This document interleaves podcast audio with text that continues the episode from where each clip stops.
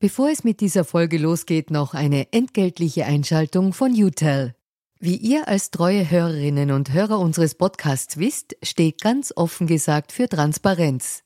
Transparenz, Fairness und Ehrlichkeit sind auch für unseren Werbepartner UTEL sehr wichtig. UTEL bietet Cloud-Telefonie und Rufnummern für Unternehmen und lebt das Wort Fairness wirklich. UTEL will nämlich ihre Kundinnen und Kunden durch Service binden und nicht durch Verträge, also sozusagen der Good Guy unter den Kommunikationsdienstleistern.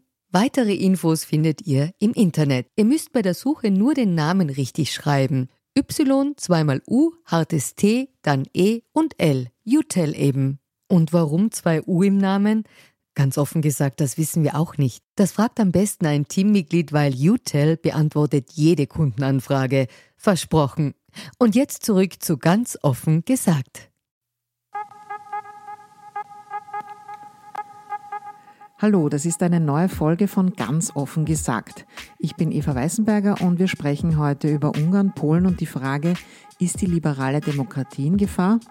Dafür habe ich mir eine Journalistin einer liberalen Zeitung eingeladen, Meret Baumann. Sie ist Korrespondentin der Neuen Zürcher Zeitung für Österreich, Ungarn und Polen. Und dann spreche ich mit ihr noch über öffentlich-rechtliche Medien und Wiener Horige. Zuvor aber noch eine kleine Werbedurchsage. Wir in Wien sind es ja gewohnt, dass immer Strom aus der Steckdose kommt. Dass das nicht selbstverständlich sein muss, wissen wir erst seit März, als in ganz Europa viele Küchenuhren falsch gingen. Grund dafür waren Frequenzschwankungen wegen eines Stromlieferstreits zwischen Serbien und dem Kosovo. Wien Energie garantiert aber, dass es in Wien und Umgebung immer hell und warm ist, denn Versorgungssicherheit mit Strom und Gas steht auf der Prioritätenliste von Wien Energie ganz oben neben erneuerbaren Energien und Innovation. Der März hatte es überhaupt in sich. Die Wiener fragten am 1. März dieses Jahres, weil es so kalt war, so viel Wärme nach wie seit 49 Jahren nicht mehr. Aber selbst da waren noch Ladekapazitäten frei. So, ich hoffe jetzt, dass ihr das Smartphone oder den Computer, über den ihr uns hört, voll mit Strom aufgeladen habt, denn jetzt folgen 52 hochinteressante Minuten. Ja, herzlich willkommen, Merit Baumann. Dankeschön, herzlichen Dank für die Einladung. Sie berichten seit Anfang 2013 über Österreich und Ungarn, werden Wien aber heuer wieder verlassen und deswegen hatten wir uns schon länger ausgemacht, dass wir dann am Ende des Jahres äh, hier ganz offen gesagt über eines unserer Lieblingsthemen sprechen miteinander, nämlich die Wiener Polit- und Medienszene und ob das mit dem Blick von außen wirklich alles so schrecklich oder lächerlich mhm. ist, wie wir immer glauben, dass wir sind. Aber dann ähm, haben letzte Woche zwei Reden stattgefunden, zwei europäische, nämlich von Emmanuel Macron und Viktor Orban, die jeweils eine Rede gehalten haben. Und da habe ich ihnen dann wieder geschrieben mit der Bitte, ob wir gleich reden können, weil Viktor Orban hat gesagt, die Ära der liberalen Demokratie ist zu Ende gegangen. Und Macron hat gesagt, wir dürfen nicht aufgeben bei der Verteidigung der Demokratie. Unterm Strich bleibt die Frage, wie gefährdet ist die Demokratie in Europa? Mhm. Ja, also ich würde sagen, es, es ist natürlich in Ungarn eine Entwicklung jetzt schon seit acht Jahren im Prinzip im, im Gange, die beunruhigend ist. Ich finde, die letzten Monate haben das noch, hat sich das, die Situation noch einmal zugespitzt. Das war ähm, zum einen dem Wahlkampf geschuldet natürlich in Ungarn, ähm, aber nicht nur. Ähm, und das bestätigt sich jetzt im Prinzip, was, was sich da angekündigt hat, schon in den letzten Monaten. Ungarn ist das eine Land, mindestens so beunruhigend finde ich die Situation in Polen. Über Polen berichte ich ja auch. Äh, da ist wirklich ein sehr bedenklicher Abbau der rechtsstaatlichen Prinzipien im Gang, der ähm, etwas kompliziert ist und deswegen meines Erachtens medial zu wenig beleuchtet wird, noch weniger beleuchtet wird als Ungarn. Ähm, aber ja, das sind sicher die beiden Problemfälle. Ein Problemfall ist darüber hinaus Rumänien, wo ich mich aber in, in den Details zu wenig auskenne. Ähm, ja. Dann bleiben wir doch gleich bei Polen am Anfang weil das tatsächlich unterbelichtet ist bei uns. Was ist dort im Gange, was so bedenklich ist?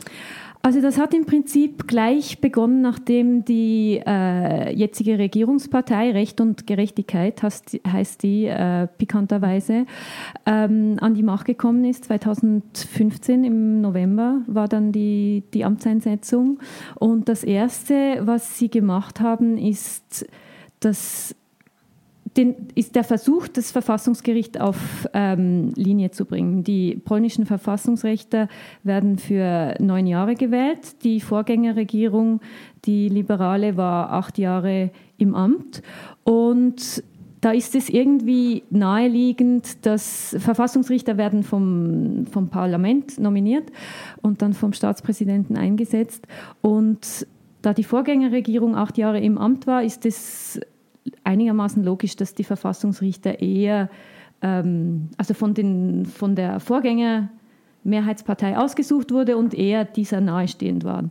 Und das war schon in der ersten Amtszeit, damals war Kaczynski, äh, Jaroslav Kaczynski noch selbst ähm, Ministerpräsident, das war schon damals ein, ein großes Problem für ihn, weil das Verfassungsgericht gewisse Reformen halt äh, verunmöglicht hat. Und deswegen haben sie gleich, nachdem sie ins Amt gekommen sind, äh, begonnen, das Verfassungsgericht umzubauen. Und zwar wurden drei rechtmäßig gewählte Richter noch von der Vorgängerregierung, hat der Staatspräsident, der äh, vor seiner Wahl auch ähm, der PiS angehört hat, der Partei Recht und Gerechtigkeit, ähm, diese wurden nicht hat, hat sich geweigert, diese zu vereidigen und hat dafür drei von der ähm, jetzigen Mehrheitspartei gewählte Richter eingesetzt. Und so wurde schon mal, also es gibt nach wie vor drei äh, illegitime Richter am Verfassungsgericht. Das war das Erste. Und dann kamen andere Sachen dazu, also dass die Staatsanwaltschaften allesamt dem Justizminister unterstellt wurden. Das gibt es in gewissen anderen Ländern auch, aber in Polen ist das, erinnert das an die, an die, an das, an die Zeit des kommunistischen Regimes. Also das ist eine Politisierung der ähm, Strafverfolgung. Ähm, nun wurde das oberste Gericht ähm, mit einem Gesetz in, ins Visier genommen. Es wurde eine äh, Senkung des Pensionsantrittsalters für Richter beschlossen, rückwirkend. Die Rückwirkung ist vor allem ein Problem, weil das heißt, dass äh, sehr viele Richter beim obersten Gericht ähm, ersetzt werden, jetzt sofort, und die ähm, das Gremium, das Richter auswählt in Polen, dessen Wahlmechanismus wurde auch angepasst, so dass die Politik da sehr ähm, stark mitentscheidet. Und das alles in Summe ähm, hat wirklich zur Folge, dass von einer unabhängigen, dass es schwierig wird, von einer unabhängigen Justiz zu sprechen. Äh, sagt die polnische Regierung genauso klar wie Viktor Orban, wohin die Reise geht? Im Prinzip schon. Und bei Kaczynski ist das ein, ein sehr altes Muster. Das war schon in seiner ersten Regierungszeit 2005 bis 2007 ein großes Thema für ihn. Sein großes Thema oder ist, dass, dass er sagt, dass die polnischen Eliten und die Justiz nach wie vor ähm, kommunistisch, also dass da nie eine richtige äh, Säuberung und ein richtiger Elitenwechsel stattgefunden hat. Was nicht stimmt in dieser Art und Weise, wie er sagt. Es gibt Ansätze, aber in dieser Weise stimmt das nicht. Und ähm, das hat er immer gesagt, dass er das ändern möchte. Und er argumentiert natürlich, wie, wie alle Populisten argumentieren, dass er einen Auftrag des Volkes quasi hat mit dem Wahlsieg, der allerdings nicht so äh, groß war wie der von Viktor Orban, dreimal jetzt. Ähm, und er argumentiert immer, dass er vom Volk für diese Reformen gewählt wurden, was auch nicht stimmt, weil, er die, weil die PiS die nämlich im, im Wahlkampf gar nicht, da haben sie von ganz anderen Sachen gesprochen. Und ja, das, das ist seine Argumentation, dass er quasi beauftragt ist und dass das Volk das so will. Es gibt ja auch eine äh, Rede, Viktor Orban zu Gast bei der CSU in diesem Frühling, mhm. wo er auch sagt, 2018 wird das Jahr sein, wo sich der Volkswille durchsetzt, mhm. zuerst in Ungarn mhm. und dann in ganz Europa. Mhm.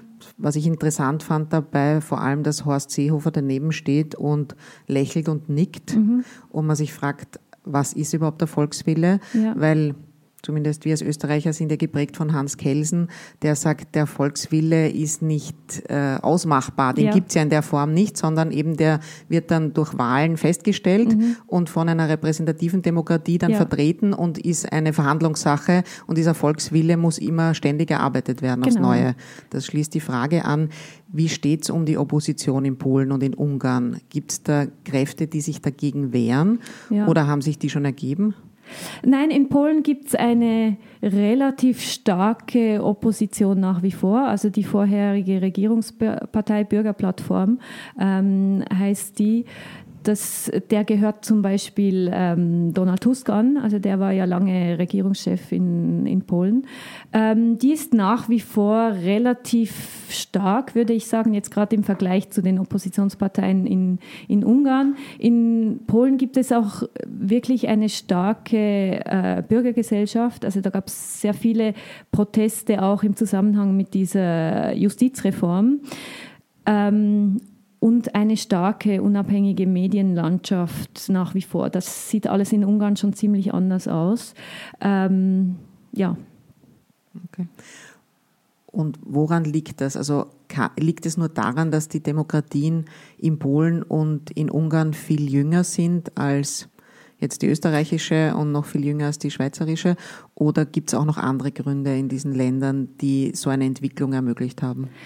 Das auch, also das ist sicher ein, ein Grund, die junge Demokratie und das ist wahrscheinlich auch die Ursache dafür, dass eigentlich Regierungswechsel, gerade in, in, in Polen waren Regierungswechsel sehr üblich. Also das war eigentlich unüblich, dass die Bürgerplattform zwei Legislaturperioden am Stück regiert hat, weil man halt schnell unzufrieden wird. Vielleicht äh, ja schneller als in älteren Demokratien. Aber man muss schon sagen, dass die Bürgerplattform natürlich Fehler gemacht hat in diesen acht Jahren, vor allem in der zweiten Legislaturperiode. Polen ging es zwar sehr gut, wirtschaftlich vor allem sehr gut. Es ist das einzige EU-Land meines Wissens, das in der äh, Wirtschafts- und Finanzkrise 2008 nicht in eine Rezession gerutscht ist. Ähm, also die Wirtschaft hat sehr gut funktioniert und sie haben sich ein bisschen zu sehr darauf verlassen und vor allem in der zweiten Legislaturperiode, in der die Bürgerplattform regiert hat, war schon ähm, so, dass ein bisschen, ich würde nicht von einem Machtrausch sprechen, aber man hat schon sich dann ähm, gewisse Sachen erlaubt, die halt die ähm, Leute verunsichert haben, ein, verärgert haben. Eine gewisse Abgehobenheit, Bereicherung auch, solche Sachen. Die äh, linksliberale Regierung in Ungarn war ja auch nicht wahnsinnig erfolgreich zwischen ja, genau. Orban und Orban, muss man auch dazu sagen. Andererseits, wenn wir jetzt von Bereicherung gesprochen haben, er hat ja das Land auch überzogen mit einem Netzwerk von loyalen Weggefährten, Absolut, auch ja. Verwandten. Ja. Die EU-Antikorruptionsbehörde Olaf äh, hat ja. sehr viel zu tun in Ungarn. Nehmen ihm die Leute das nicht übel oder kann er das mit seinem ständigen Wahlkampfmodus überdecken? Ähm, zweiteres ist auf jeden Fall ein wichtiger Punkt. Also die, die Öffentlichkeit und die Medienlandschaft in Ungarn ist wirklich in eine Schieflage geraten, weil es kaum noch regierungskritische Massenmedien gibt. Also es gibt, ich würde nicht sagen, die Pressefreiheit ist eingeschränkt, überhaupt nicht. Es kann, wenn man den Kern der Pressefreiheit anspricht, es kann jeder ähm, eine eine Zeitung drucken, veröffentlichen, es kann jeder eine Website betreiben und so weiter. Ähm, aber und es gibt auch viele regierungskritische, vor allem im Websites, im, ja, Websites, äh, Magazine ähm, und einen wichtigen Fernsehsender noch. Aber der Fernsehsender erreicht die Masse, aber die, die Internetportale kaum. Und, und vor allem die Zeitungen sind inzwischen alle im Besitz, also entweder weil es äh, Nein, bei den Zeitungen nicht. Sind es natürlich keine öffentlich-rechtlichen Medien. Die öffentlich-rechtlichen Medien werden natürlich sowieso von der mhm. Regierung kontrolliert. Und bei den Zeitungen ist es so, dass, dass die alle im Besitz sind von äh, Vertrauten von Orbans inzwischen.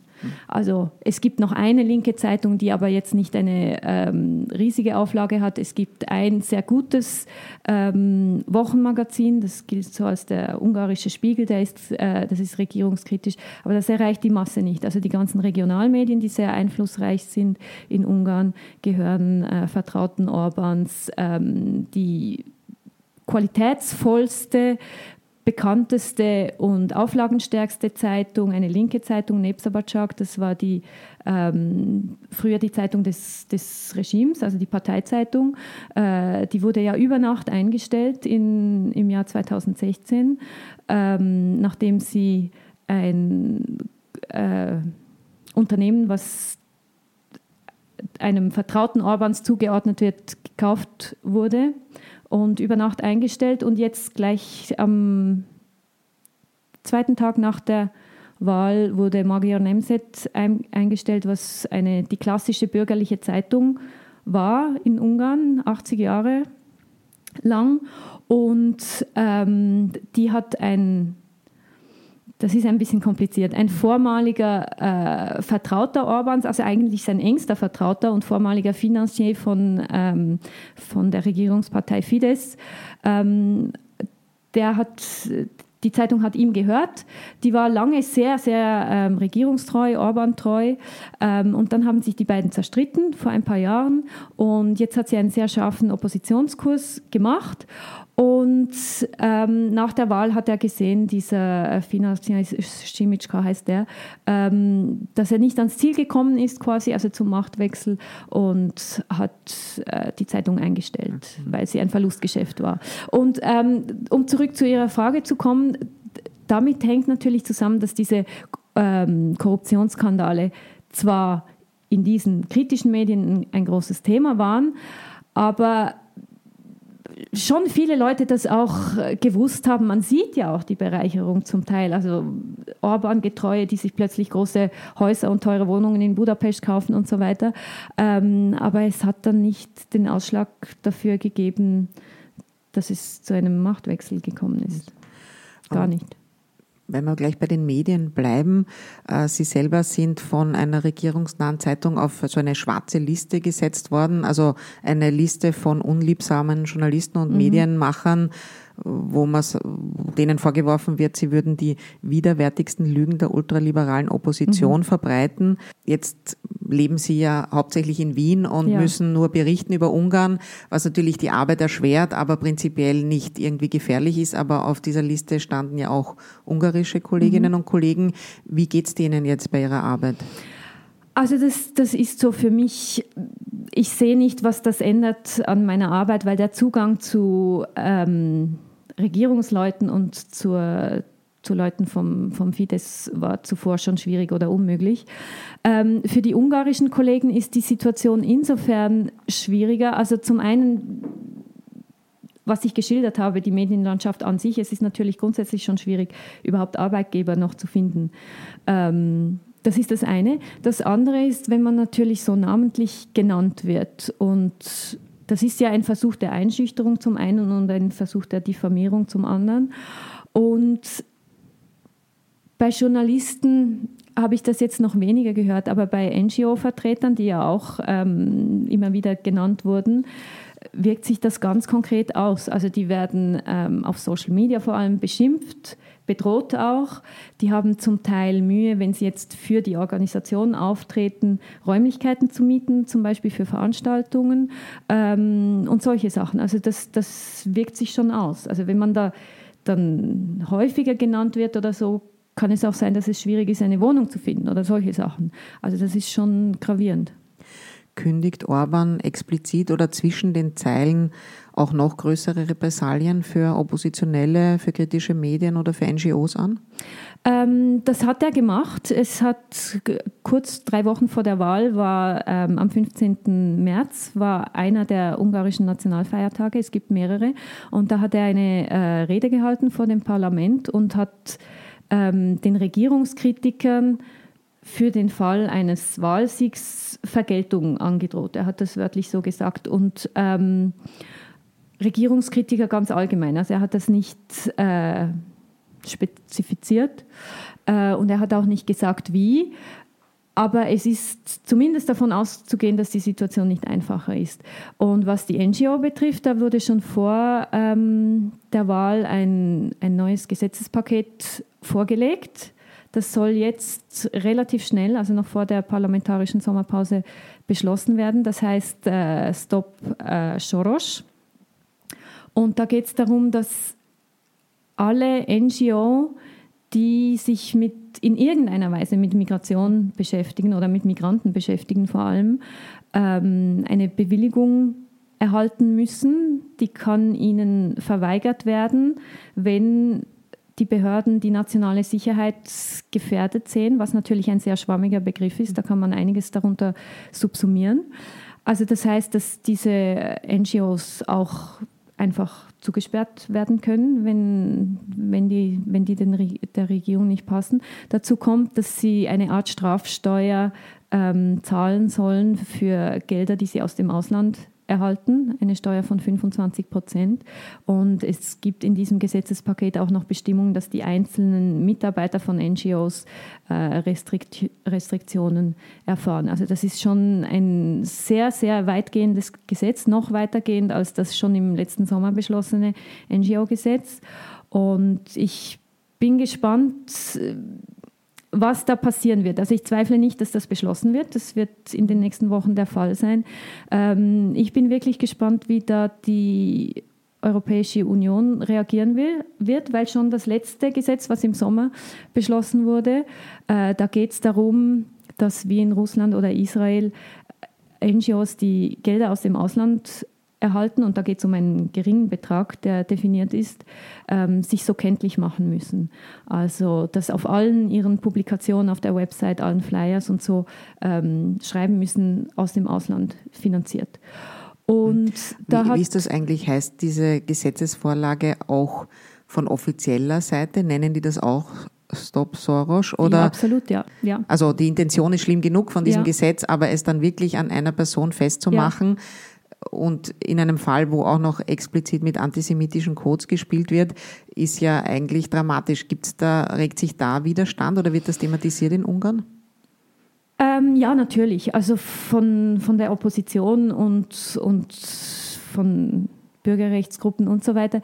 Ich habe auch im Wahlkampf, wenn ich unterwegs war und mit Leuten gesprochen habe, habe ich auch die Erfahrung gemacht, dass auch Orban-Fans und, und Fidesz-treue Wähler diese ähm, Anti-George-Kampagne ein bisschen fragwürdig fanden.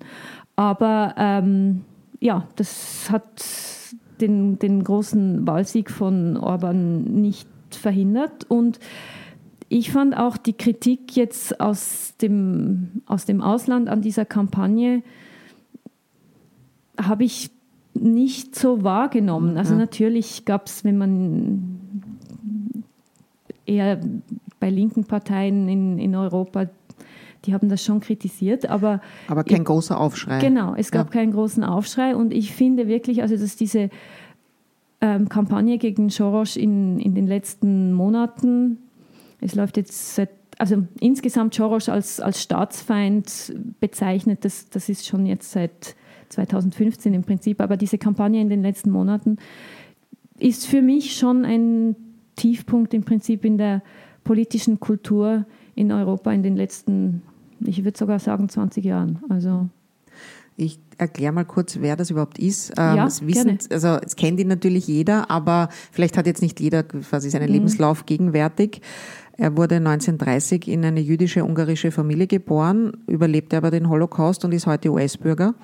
Er wurde mit Währungsspekulationen wahnsinnig reich, aber seit den 1970er Jahren investiert er wiederum einen beträchtlichen Teil dieses Vermögens in die Förderung von Demokratie, vor allem in Osteuropa, aber auch weltweit.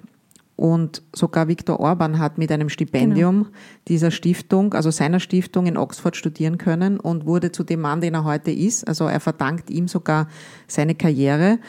Und jetzt ist es aber soweit, eben wegen dieses Gesetzes und überhaupt dieser antisemitischen Kampagne, dass Soros seine Universität und auch seine Stiftung aus Budapest abziehen muss, geradezu, weil er ja. nicht mehr, ähm, ja, weil die dort nicht mehr wirken kann. Orban beruft sich ja sehr stark auf äh, die Christdemokratie. Mhm. Also er sagt, die liberale Demokratie wird von der Christdemokratie abgelöst auf das christliche Erbe Ungarns und Europas und ist sehr stark antisemitisch, antimuslimisch und auch die Roma werden massiv ausgegrenzt. Was den Antisemitismus betrifft, ich bin völlig überzeugt, dass diese Kampagne oder der Meinung, dass diese Kampagne ähm, antisemitische äh, Stereotypen bedient und ähm, ja, antisemitisch geprägt ist. Was den, ich würde aber nicht dem, dem Viktor Orban und Exponenten seiner Partei Antisemitismus vorwerfen. Er hat in diesen acht Jahren sich bemüht um ein gutes Verhältnis zu, zu Israel zum Beispiel.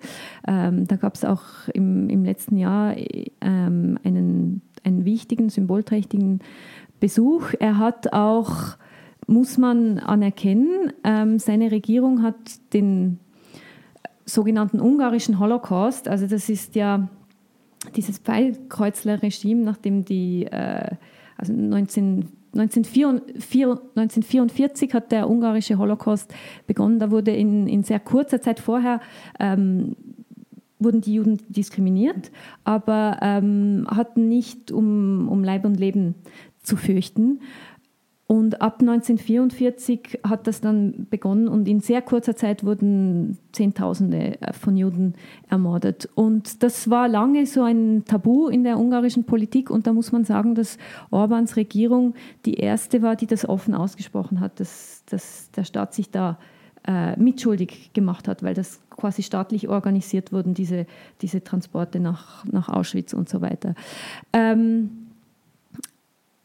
aber natürlich, diese, diese Soros-Kampagne bedient antisemitische äh, Stereotypen und es ist auch kein Zufall, dass diese ganzen Plakate, also äh, mehrmals wurde Soros äh, Bild, ein, ein nicht sehr vorteilhaftes Bild, ja landesweit plakatiert. Und natürlich haben sich die Leute dann quasi dazu legitimiert gefühlt, darauf irgendwelche ähm, Schmierereien dreckiger Jude oder solche Sachen drauf zu schmieren. Ähm, die Regierung selber, so blöd ist sie nicht, dass sie selber sowas aussprechen würde, niemals. Aber sie liefert quasi den, den, den Boden dafür. Das heißt, Orban ist selber gar kein Antisemit, aber bedient sich dieser Methode, weil der Zweck heiligt die Mittel und so, so kann er sagen, ja. ähm, die Bevölkerung gegen einen Außenfeind aufhetzen ja. und so arbeiten ja alle ähm, Demagogen, Populisten und Diktatoren, dass sie ein Wir schaffen und ja. einen Außenfeind. Genau, und wer der Außenfeind genau. ist, ist ihm in diesem Fall offensichtlich egal und sucht sich jemand aus, der noch dazu sehr viel Gutes getan hat in genau, Ungarn. Genau. Und dazu kommt, dass der, also Außenfeind, dass, dass, dass man einen Außenfeind braucht, ist das eine. Das andere ist, dass Orban mittlerweile in Ungarn keinen richtigen Gegner mehr hat. Also ähm, die Oppositionsparteien sind zu schwach. Ähm, um ihm wirklich äh, Paroli bieten zu können. Und, das, und, und dazu kommt, wenn er jemanden von der Innenpolitik, ähm, von der innenpolitischen Bühne zu seinem großen Gegner ähm, stilisieren würde, wertet er den ja auch auf, diese Person. Und deswegen war das ein, ein, eine sehr praktische Idee quasi, Soros als, als Staatsfeind aufzubauen. Und wie geht es der Volksgruppe der Roma? Ähm, also auch da muss man sagen, ist unter der Regierung von Viktor Orban eigentlich einiges äh, passiert. Es, es gab einen Roma-Plan, da wurde viel Geld gesprochen, da wurde eigentlich einiges getan.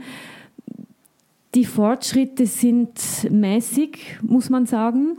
Ähm, aber eigentlich hat die Regierung dann so argumentiert, wir wir haben ja die Roma, die schon, schon ewig bei uns leben. Wir müssen die unterstützen. Denen geht es nicht besonders gut. Wir brauchen nicht die Migranten auch noch. Also es, äh, es hat dann so begonnen, dass man Roma und Migranten quasi gegeneinander ausgespielt hat. Aber es gibt ja so eine Präambel zur ungarischen Verfassung, wo Roma, aber auch eben Nicht-Christen mhm. eigentlich nicht zum ungarischen Volk gehören. Ja. Laut dieser Erklärung. Ja. Also, und dann benutzt man sie aber wieder, um zu sagen, wir kümmern uns eh schon um Fremde, obwohl ja. das ja keine Fremden sind, weil wir leben ja seit Jahrhunderten oder ja, sehr lange jedenfalls schon in Ungarn.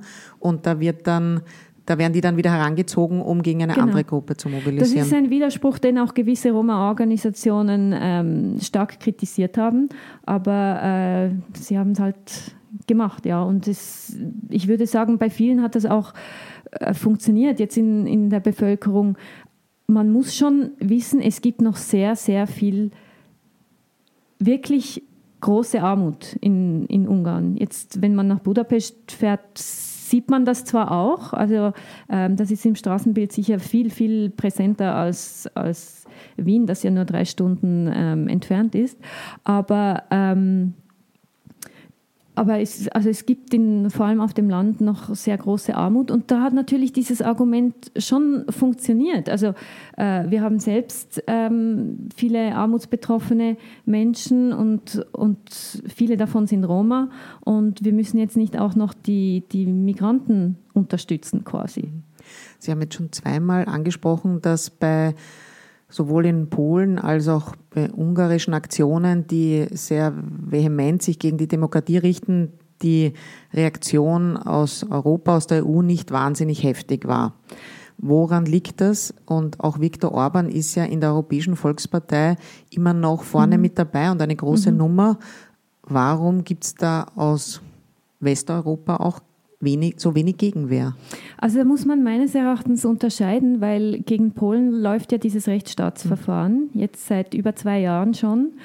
Und da wurde ja so ein ähm, Artikel 7-Verfahren, das ist im Artikel 7 der EU-Verträge definiert, das wurde aktiviert zum ersten Mal überhaupt. Und das wird ja manchmal so als Atombombe bezeichnet, diese, dieses Sanktionsverfahren, weil das quasi so das, das gravierendste Mittel ist, was die EU überhaupt hat.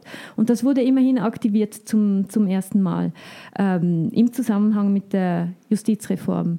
Und das läuft nach wie vor und ähm, Timmermans, der Vizepräsident der EU-Kommission, ist dafür im Prinzip zuständig, hat sich jetzt gerade letzte Woche wieder geäußert, dass da zu wenig Fortschritte in diesem Dialogverfahren ähm, dass es zu wenig Fortschritte gegeben hat und, und dass man dieses Verfahren weiterführen muss und dass ja im schlimmsten Fall äh, bis zum Entzug der Stimmrechte führen könnte, dieses Verfahren. Nur ist es so, dass der Entzug der Stimm, des Stimmrechts ähm, muss einstimmig beschlossen werden von allen im, im Europäischen Rat, von allen Ländern.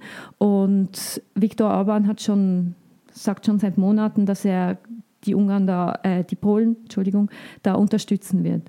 Ähm, also gegen Polen hat man sehr scharfe Mittel im Prinzip gewählt. Die EU stößt dann an ihre Grenzen, aber das ist wieder ein Problem von diesem Verfahren. Bei Ungarn ist es so, zum einen ist ein Unterschied, dass Orban im Vergleich zu Kaczynski ein Pragmatiker ist. Das heißt, er tritt in Dialog äh, mit der EU, wenn es Kritik gibt an einzelnen Reformen und macht dann gewisse Anpassungen. Die sind meistens kosmetischer Natur, aber immerhin zeigt er sich ein bisschen flexibler. Da ist die ähm, polnische Regierung viel äh, strikter. Die haben nur minimale Konzessionen bisher gemacht. Das ist das eine. Und der wichtigere Unterschied ist meines Erachtens, wie Sie angesprochen haben, dass äh, der Fidesz in der Europäischen Volkspartei ist und da nicht unwichtig ist. Also Ungarn ist zwar ein kleines Land und hat jetzt nicht wahnsinnig viele Abgeordnete, aber es sind immerhin zwölf ähm, ungarische Abgeordnete in der Europäischen Volkspartei zum Vergleich ähm, von der ÖVP. Also österreichische Mitglieder der Europäischen Volkspartei sind nur fünf. Also da sieht man zwölf ist jetzt nicht völlig irrelevant. Und ähm, die haben halt die Regierung Orban immer wieder gestützt. Und die polnische Regierungspartei Recht und Gerechtigkeit ist in der Fraktion zusammen mit den Tories. Wir wissen, dass die Briten austreten werden. Und sonst sind dort keine wichtigen Parteien in derselben Fraktion. Das, das ist sicher einer der wichtigen Unterschiede. Das heißt, auch die CDU ähm, stützt dann äh, die Fidesz-Partei, weil sie halt die Stimmen brauchen, weil sie nicht schrumpfen also wollen, so dass sie dann genau. hinter die Sozialdemokraten und die Liberalen das zurückfallen. Das ist genau der Punkt. Das ist genau der Punkt. Und Bisher war es so. Ich bin jetzt wirklich gespannt. Ich habe gerade gestern einen Tweet gesehen von Manfred Weber, das ist ja der ähm, Fraktionschef der Euro Europäischen Volkspartei, der ähm, Einschüchterungsversuche gegen Journalisten in der Slowakei in einem Tweet kritisiert hat. Und dann habe ich mir schon überlegt, dasselbe passiert in Ungarn seit Monaten. Und da hat er nie was dazu gesagt. Er hat jetzt allerdings gesagt, dass dieses äh, Anti-Soros-Gesetzespaket ähm, schon sehr fragwürdig sei. Also ich bin gespannt, was passieren wird, wenn sie das verabschieden, weil schon gegen das weniger weitgehende NGO-Gesetz, was im letzten Sommer äh, beschlossen wurde, hat die äh, EU-Kommission ein Vertragsverletzungsverfahren eingeleitet und jetzt läuft eine Klage vor dem Europäischen Gerichtshof wegen Verstoßes gegen die Kapitalfreiheit, den freien Kapitalverkehr. Ich ähm, lese noch mal kurz eine kurze Stelle aus mhm. der Rede Orbans nach seiner Wahl zum Regierungschef vor, wo er sagt, es gibt noch welche in Europa, die an ihr herumdoktern, weil sie glauben, dass sie sich reparieren ließe. Gemeint ist die Demokratie. Sie verstehen nicht, dass nicht die Konstruktion kaputt gegangen ist, sondern dass sich die Welt verändert hat was wäre, wenn er recht hätte? Also sozusagen, wenn dieser Gedanke, dieser undemokratische Geist auch auf andere Länder überspringt in Europa. Mhm. Besteht diese Gefahr Ihrer Meinung nach? Wer ist noch anfällig dafür? Ähm, schwierige Frage. Also ich interessiere mich ja ähm, sehr für Italien von meinem äh, Hintergrund her. Ich habe da auch äh, studiert und zeitweise gelebt. Ähm, ich sehe das natürlich sehr, sehr kritisch, die Regierungsbildung jetzt in Italien, also die ähm, Cinque Stelle, die meines Erachtens zumindest nicht alles Demokraten sind. Ähm, bei der Lega ist es ähnlich. Also das, das ist sicher, wenn diese Regierung zustande kommt, ist das sicher sehr beunruhigend für Europa und ich bin gespannt, wie das weitergeht, weil Italien auch ein ganz anderes Gewicht hat natürlich als Ungarn. Ähm, bei Polen muss man sagen, dass ein Polen ohnehin schon ein sehr gewichtiges Land ist. Ähm, sonst ist es schwierig zu sagen. Also Rumänien habe ich angesprochen.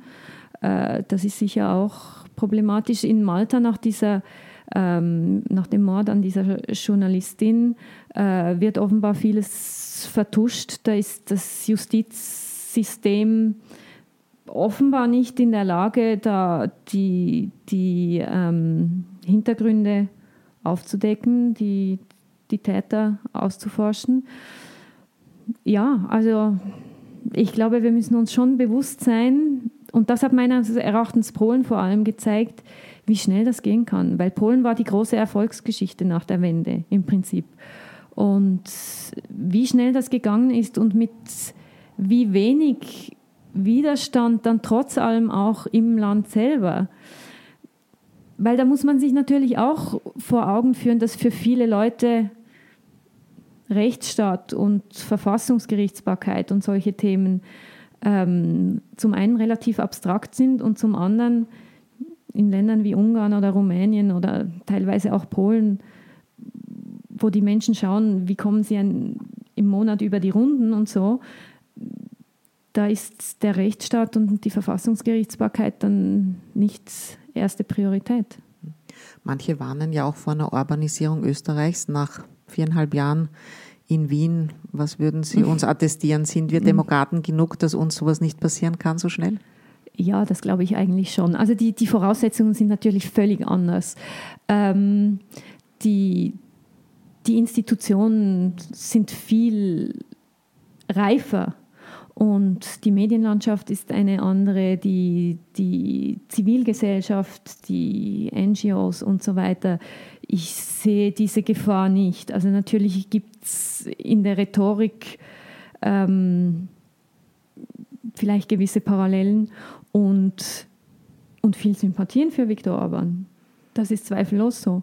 Aber eine unmittelbare Gefahr sehe ich nicht, wobei diese Umfrage natürlich sehr beunruhigend ist, die immer wieder gemacht wird, wie viele Österreich sich einen starken Führer wünschen, ähm, der nicht unbedingt demokratisch gewählt sein muss. Und, und das ist ja meines Wissens ein Viertel ungefähr. Ja, und ist auch, äh, also es ist über die Jahrzehnte zuerst gesunken und dann genau. wieder gestiegen. Ja. Also das ist schon beunruhigend, wobei ich mich dann manchmal frage, wie konkret wird die Frage gestellt und was stellen sich die Leute vor ja. und, unter einem starken Für? Ähm, aber natürlich ist Demokratie und Rechtsstaatlichkeit in Ländern wie Österreich längst eine Selbstverständlichkeit und deswegen schätzt man sie vielleicht zu wenig wert. Das, das ist sicher eine Gefahr. eine Parallele, die jetzt gezogen wird zwischen dem, was in Polen und Ungarn passiert ist und dem, was zumindest die FPÖ immer wieder fordert und ankündigt, ist den öffentlich-rechtlichen Rundfunk, mhm. das große öffentlich-rechtliche Medium des Landes, nicht mehr über Gebühren zu finanzieren, ja. sondern direkt aus dem Budget. Ja. Und da hat zum Beispiel auch jetzt wieder Hans Rauscher geschrieben, das ist eine Urbanisierung äh, des ORF und das ist halt eine große Gefahr. Ähm, in der Schweiz hatten sie ja jetzt auch die No-Billag-Abstimmung, ja. die dann positiv ausgegangen ist. Aber sehen Sie das auch so, dass man sagen kann, ähm, ja, das ist, das wäre total dramatisch und dann hat der Staat das öffentlich-rechtliche Medium im Griff, im Würgegriff. Mhm. Oder gehören Sie zu denen, die sagen, na ja, ähm, ob man es aus dem Budget zahlt oder aus den Gebühren, es bleibt letztlich immer der Steuerzahler, der es dann zahlen muss. Mhm. Und das macht nicht so einen großen Unterschied, zumal die Verwaltungsräte des öffentlich-rechtlichen Medien, vor allem in Österreich, sowieso total durchpolitisiert mhm. sind. Mhm. Ähm, also es gibt meines Wissens EU-Ländern, wo, wo das so funktioniert, dass die, die öffentlich-rechtlichen Sender aus dem Budget finanziert werden.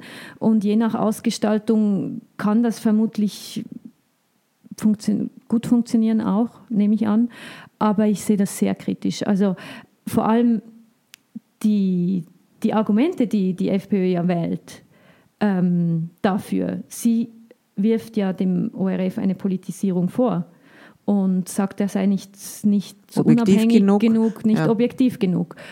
Und dann zu sagen als Gegenargument, wir finanzieren jetzt äh, die öffentlich-rechtlichen Sender aus dem Budget, was einer Politisierung eher Vorschub leistet, das ist natürlich äh, völliger Unsinn. Ja, man muss auch sagen, eben der neue Stiftungsratschef ähm, Norbert Steger, wenn der das Wort objektiv benutzt, dann klingt es mittlerweile mhm. fast wie eine Drohung oder mhm. es ist, also das, man hat das Gefühl, das Wort erlebt eine Bedeutungsverschiebung. Mhm. Aber er sagt jetzt schon so oft objektiv, dass man das Gefühl hat, das ist eine Drohung und heißt eigentlich zu unserem Nutzen.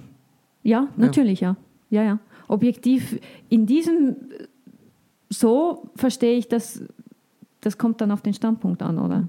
Ja. Also was objektiv ist quasi. Ja. Und er hat ja äh, vor allem die Berichterstattung von Ernst Gelex, dem Ungarn-Korrespondenten des ORF, kritisiert. Und ich meine, ich verfolge die Berichterstattung von Ernst Gelex natürlich sehr genau. Und bei dieser Kritik habe ich wirklich das Gefühl, dass die Personen, die sie äußern, die Verhältnisse in Ungarn einfach zu wenig zur Kenntnis nehmen und zu wenig genau verfolgen. Und Sie würden äh, Ernst Gelex attestieren, dass er eine sehr saubere öffentlich-rechtliche Berichterstattung macht. Ja, absolut. Ja. Ich habe in der Berichterstattung von Ernst Gelex überhaupt nie ein Problem gesehen. Mhm. Nochmal zurück zu der No-Billag-Abstimmung in der Schweiz. Gibt es da Lehren daraus für den öffentlich-rechtlichen Rundfunk oder auch für die gesamte Öffentlichkeit und den öffentlichen Diskurs, die man daraus ziehen kann, jetzt schon? Ja, ich würde sagen, dass man es beim öffentlichen Rundfunk äh, nicht übertreiben soll im Sinne von Expansion, was Expansion betrifft. Also die, die SAG in der Schweiz hat tatsächlich ähm, in den vergangenen, jetzt in den letzten Jahren gar nicht mehr, aber, aber zuvor gab es eine Phase, wo sie sehr expandiert haben. Immer neue, weitere Fernsehsender sind dazugekommen, weitere Radiosender sind dazugekommen. Dann vor allem halt auch, das hat äh, auch äh, meine Arbeitgeberin natürlich beschäftigt, die Expansion auch im, im Internet, wo die Berichterstattung immer ausführlicher geworden ist. Und das konkurrenziert natürlich die privaten Medien ähm, sehr direkt, also auch die Verlagshäuser. Und, und sie haben natürlich einen Vorteil mit den, mit den Gebührengeldern, das ist klar. Und da vielleicht eine, eine gewisse Zurückhaltung, nicht immer noch was Neues und noch größer werden und noch mehr Reichweite und so. Ähm, das ist wahrscheinlich sinnvoll kann es auch eine Lehre sein, dass öffentlich-rechtliche Medien sich mehr erklären müssen, mehr um ihren um ihre Wichtigkeit für die Demokratie werben müssen, rausgehen müssen, sagen müssen, wozu braucht es uns eigentlich? Ja. Was in der Schweiz ja vor dieser Abstimmung auch nicht so groß, ja. das große Thema war in Österreich auch nicht. Der ORF ja. wirbt auch nicht seit Jahrzehnten dafür, warum wir ihn eigentlich brauchen, sondern Absolut, er ist halt da und ja, früher war es ein Monopol und dann manchmal hat man das Gefühl, die sind immer noch beleidigt, ja. dass auch andere Menschen äh, Privatfernsehsender eröffnet haben ja. oder die Zeitungen gehen ihnen auch auf die Nerven. Ja. Also die, die schwächt, die verschwindet jetzt langsam diese Haltung, aber manchmal scheint sie noch durch. Ähm, war das in der Schweiz auch so und hat eben diese öffentliche Debatte vor der Abstimmung dann sogar was Positives gebracht? Ja, absolut, würde ich schon sagen, ähm, weil man ist sich ja manchmal nicht bewusst, wenn man sich ärgert, wenn man jetzt diese Gebühr zahlen muss oder wenn man sich über eine einzelne Fernsehsendung ärgert oder eine Radiosendung, man ist sich oft nicht bewusst, was alles damit zusammenhängt. Und das ist in der ähm, Abstimmungskampagne in der Schweiz schon deutlich geworden, gerade das ganze Kulturleben, also zum Beispiel österreichischer Film oder Schweizer Film. Ähm, die sind natürlich darauf angewiesen, dass sie mit, mit dem öffentlich-rechtlichen Sender einen möglichen Abnehmer haben, sonst ließe sich, ließen sich viele Sachen gar nicht finanzieren. Das ist das eine. Oder dann auch der Breitensport, oder nicht nur Breitensport, sondern auch so, wie soll ich sagen, identitätsstiftende Momente gibt es ja im Sport. Und in Österreich würde ich das Hahnkammrennen jetzt einfach mal nennen. Oder das ist so ein, das schauen wirklich extrem viele Leute. Das, das ist ein extrem wichtiges Sportereignis ähm, für Österreich. Da würde ich jetzt einfach behaupten, oder zumindest in der Schweiz war es so, dass wir haben das Lauberhornrennen, das, das vergleichbar ist. Und ähm, das wäre wahrscheinlich gar nicht mehr möglich gewesen ohne die SAG, weil ähm, gegenüber dem Skiverband verpflichtet sich die, ähm, das, die, verpflichten sich die Organisatoren des Lauberhornrennens, dass das gesendet wird und dass sie ein Signal quasi in die internationale Fernsehlandschaft schicken. Und ohne die SAG wäre das gar nicht machbar und ohne Übertragung und die Werbung, die das dann generiert, wäre so ein Rennen gar nicht mehr durchführbar, weil das sind ja Millionenanlässe. Und ich gehe jetzt einfach mal davon aus, dass es in Österreich sehr ähnlich wäre. Und wenn das dann die Leute ähm, realisieren, aha, okay, das würde alles wegfallen, dann ist wahrscheinlich schon ein Umdenken im Gang. Also in der Schweiz zumindest war es so. Sie werden dann eben Ende des Jahres Österreich wieder verlassen und zurückgehen in die Schweiz. Traurig oder erleichtert? ähm, traurig, würde ich schon sagen, ja. Also ich hatte wirklich eine, also ich hatte, das klingt jetzt schon so bilanzierend, was ich eigentlich nicht will, aber ähm, eine großartige Zeit ähm, nicht nur, weil man natürlich in Wien wahnsinnig gut lebt und es schön ist und die Menschen wahnsinnig nett sind und Österreich wunderschön ist und mein ganzes Berichterstattungsgebiet wunderschön ist. Also ich muss sagen, bei, das ist auch etwas, was, was mich stört, wenn man dann kritisch über Ungarn berichtet. Das hat ja nichts damit zu tun, dass ich die Menschen da nicht mag oder das Land nicht mag. Im Gegenteil, ich freue mich immer, wenn ich nach Budapest fahre oder nach Warschau fahre und so weiter. Ähm, es war aber vor allem auch inhaltlich so wahnsinnig spannend. Also in, in Österreich jetzt nur, ich nenne nur mal die, die Flüchtlingskrise, ähm, die so viel verändert hat. Und, und jetzt dieser Regierungswechsel. Also ich, ich freue mich jetzt richtig, jetzt so aus journalistischer Sicht, dass ich diese ähm, Schwarz-Blau-Erfahrung auch noch machen kann, die, die einer meiner Vorgänger gemacht hat. Also nicht vergleichbar. Ähm, vom Hintergrund her, aber trotzdem. Und, und eben was in Ungarn passiert, was jetzt in Polen passiert, das war so wahnsinnig spannend. Die ganze Region ist so wichtig momentan und das ist großartig. Wir haben einander ja kennengelernt, gleich nachdem Sie nach Österreich gekommen sind. Genau. Da war ich gerade Chefredakteurin von der kleinen Zeitung in Kärnten und da Kärnten um die österreichische Politik zu verstehen, auch sehr wichtig ist, mhm. sind sie nach Kärnten gekommen und wir haben uns getroffen und haben ihnen halt ein bisschen erzählt, äh, genau, ja. wie es in Österreich und in Kärnten so zugeht. Ähm, wenn Sie sich jetzt zurückversetzen zu Ihren Anfangszeiten, wie Sie nach Österreich gekommen sind, hatten Sie da ein, hat sich das Bild über Österreich und die politische und die Medienszene verändert oder sind die Vorteile bestätigt worden? Ähm Nein, das hat sich schon verändert. Aber ich muss sagen, dass als ich hergekommen bin, wusste ich nicht viel über Österreich. Also ich habe natürlich gelesen, was mein Vorgänger ähm, geschrieben hat und auch sonst ja, Zeitungen gelesen und das verfolgt. Ähm, ich habe vor allem auch diese Haider-Zeit verfolgt. Ich war da noch relativ jung und, und das war einfach so ein Aufregerthema damals. Ähm, aber ich dachte, Österreich sei wie die Schweiz, weil es ist irgendwie ähnlich groß, bevölkerungsmäßig, ein Alpenland, neutral. Ähm, also viele Voraussetzungen sind eigentlich relativ ähnlich, ähm, aber das ist nicht so, das sind Welten. Was ist also der größte Unterschied? Die, die, die Mentalität, würde ich sagen. Also das, das Staatsverständnis ist komplett anders. Das Staatsverständnis ist, wir sind, das hat mit der Geschichte natürlich zu tun. Also die Schweiz war halt nie ein, ähm, eine Monarchie, nie ein Riesenreich, nie besonders wichtig. Ähm, uns wurde aus verschiedensten Gründen die Kriegserfahrung erspart ähm, und, und das hat ein völlig anderes Staatsverständnis zur Folge. Wie würden Sie denn das österreichische Staatsverständnis beschreiben? Mehr eine Anspruchsmentalität. Man, man ist froh, eigentlich, wenn man Sachen an den Staat auslagern kann und, und wenn die Politik für einen entscheidet, habe ich das Gefühl. Ähm, das ist in der Schweiz ganz anders. Also man will eigentlich möglichst wenig Macht dem Staat geben, wenigstmöglich Macht der Politik. Der Schweizer möchte eigentlich alles selbst entscheiden legendäre ZIP-2-Moderator Robert Hochner hat einmal gesagt, über die österreichische Innenpolitik. Die Innenpolitik ist ein einziger Heuriger, unterbrochen durch Pressekonferenzen. Haben Sie das auch so erlebt? Ähm, ich glaube, es stimmt ein bisschen. Ich habe ehrlich gesagt da nicht so mitgemacht. Ähm,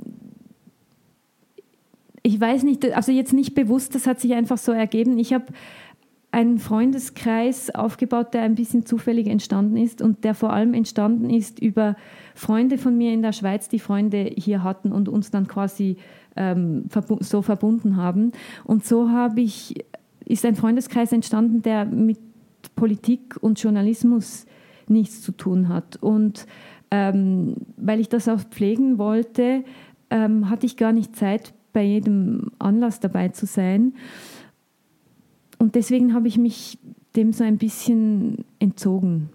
Aber und auch, weil, weil ich das nicht möchte, jetzt irgendwie auf Du und Du sein mit, mit allen Politikern. Das, das ist nicht so meins. Also Aber die, die letzte Korrespondentin von der Süddeutschen Zeitung, die Katrin Kalwert, wie die Wien verlassen hat, gab es ein sehr großes Fest, ja. wo vom Bundespräsidenten abwärts alle da waren. Ja. Tu Vien, der damalige Bundeskanzler, ja. Fernsehmoderatoren, viele Journalisten und Chefredakteure. Also Ihr Abschied wird anders ausschauen. Ähm, ich gehe davon aus, nicht, also ich war da auch dabei und das war ein wirklich sehr schöner Anlass und sie hat wirklich die Wertschätzung erfahren, die sie absolut zu 100 Prozent verdient hat. Ähm, und es war auch ein bisschen anders, weil die Süddeutsche sehr offiziell eingeladen hat. Also die Süddeutsche hat das organisiert und hat die Chefredaktion hat eingeladen und nicht sie.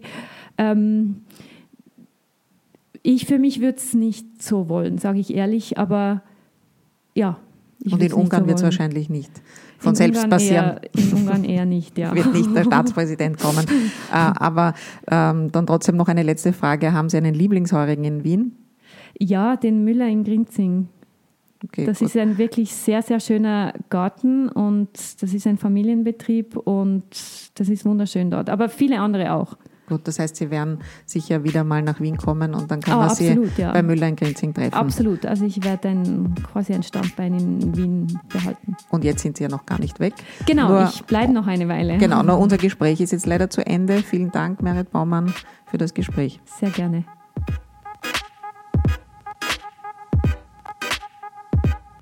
So, das war's wieder für heute. Wenn euch das Gespräch gefallen hat oder es interessant fandet, dann gebt uns doch bitte auf iTunes 5 Sterne und postet darüber auf der Social Media Plattform eurer Wahl. Nur so können wir weiter wachsen und euch nächste Woche wieder ein interessantes Gespräch bieten. Missing Link